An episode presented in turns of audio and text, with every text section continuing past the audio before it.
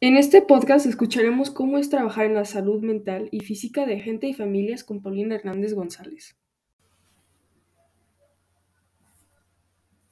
¿Cuántos años llevas de ex- experiencia en la nutrición y qué te gusta de ella para seguir adelante?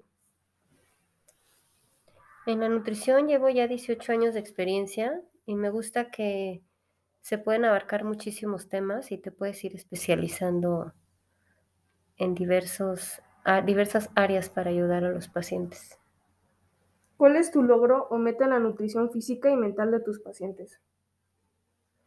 Eh, lograr en ellos un cambio mental, que tengan conciencia de su amor propio y de que es una decisión de cambio de hábitos para su salud y no solamente en base a su peso.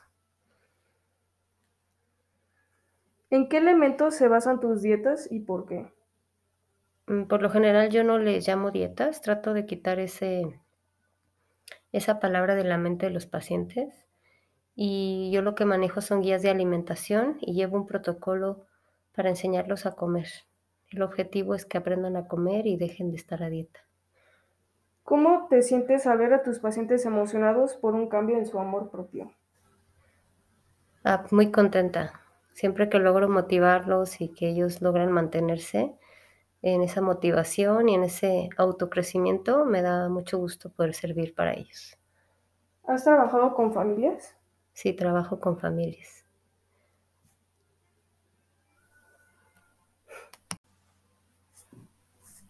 ¿Cuál es el obstáculo más grande de un paciente? Eh, lo que yo he aprendido en estos años es la parte mental.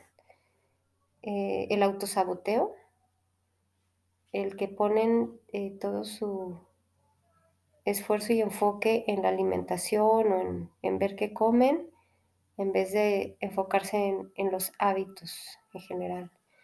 Y ponen su esperanza en la báscula. Se pesan mucho o están pensando solo en la báscula. Entonces yo trabajo mucho en cambiarles ese enfoque, en que empiecen, por ejemplo, con empezar y terminar su día con un vaso con agua, algo que nadie suele hacer, ¿no? ¿Y cuánto toma lograr sus metas? Depende de cada paciente, pero más o menos, si son 30 kilos y queremos lograr ese peso que ya no vuelva nunca más, que sea un cambio verdadero, pues de 3 a 6 meses.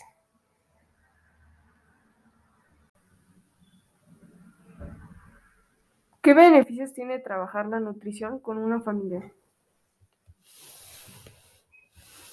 Con una familia, los beneficios son mayores porque las debilidades de uno son las fortalezas de otro.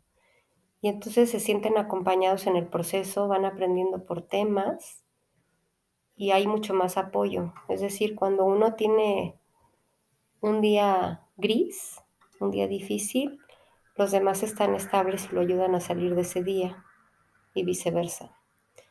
Y pues es más rápido el avance porque nos enfocamos en los malos hábitos en general de toda la familia y no de una sola persona. Entonces esta persona no se siente excluida. El trabajo en equipo siempre es mucho mejor. Y de cierta manera se genera una cierta competitividad entre la familia y un apoyo. Y entonces eh, van caminando juntos hacia una vida más saludable.